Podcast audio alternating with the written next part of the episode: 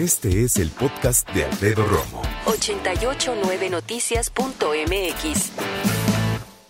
¿Qué hacer con el cuerpo inerte de una mascota? Bueno, hay muchas cosas que se pueden hacer.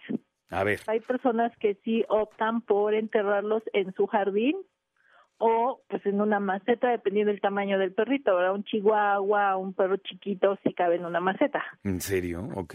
Aquí la parte higiénica sería que hay como un protocolo de ponerle cal, o sea, hacer como un procedimiento para que exactamente este animalito que está muerto no al, al, momento que se descompone no sea contaminación para tu casa. A ver, espérame, vamos a vamos a, a, ver cómo se hace, no con fines demostrativos, o sea, no no es que quiere decir que copien lo que diga Guadalupe, no, pero sí informativos, más o menos qué se podría hacer con un cuerpo para prepararlo si alguien lo va a enterrar ahí en su rancho, su patio atrás o lo que sea.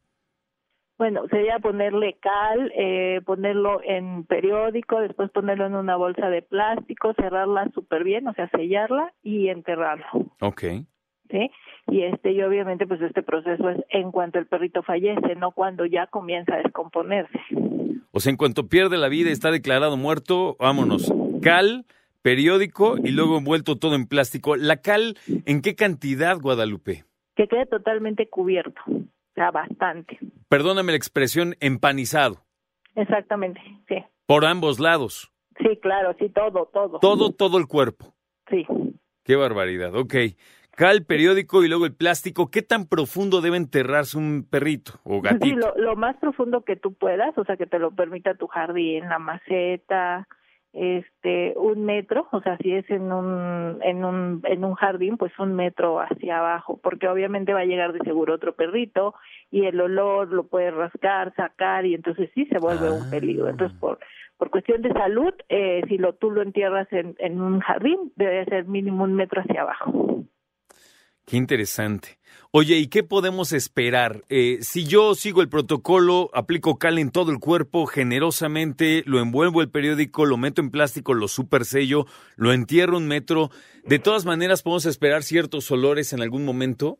No, no, no, para nada. O sea, de pronto se descompone y todo, pero ya no pasa nada. O sea, de hecho, si después de, no sé, muchísimos años, tú por alguna razón escarbas y te encuentras tu bolsa, pues ya encontrarás los residuos normales de un esqueleto ahí, pero ya, o sea, por, por eso es importante que lo separes, como que lo aísles de, de todo lo que va a haber en la tierra, o sea, todos los insectitos que pueden comenzar a comerlo y que salen y pueden provocar una infección, ¿no?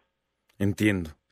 Entiendo. Ahora, eh, en tu experiencia, me imagino que hay de todo, pero los perritos pueden morir en casa o en, con un veterinario. ¿Hay veterinarios que se encargan de esto, que te pueden decir, mira, no te preocupes, yo me puedo encargar de esto y cobrarte? ¿Sí se puede? Sí, claro. De hecho, la mayoría de los veterinarios, porque no los conozco a todos, entonces no quiero decir que todos, claro, pero claro. yo creo que el 99% cuentan ya con este servicio y te lo pueden hacer eh, de manera particular, que se lo llevan, lo creman, te lo regresan en su cajita y tú te lo puedes quedar en tu casa o lo pueden hacer de manera eh, común, que tú no quieres que te regresen las cenizas de tu perrito, entonces pues se lo llevan y lo incineran con otros perros o no sé, con otras mascotas y entonces ya nada más este pues pagaste porque lo lo cremaran y no, o sea, que no te regresaran tus cenizas. Yo creo que todos los veterinarios cuentan con ese servicio. ¿Cómo cuánto costará, aquí Guadalupe? Depende mucho qué es lo que las, los dueños buscan,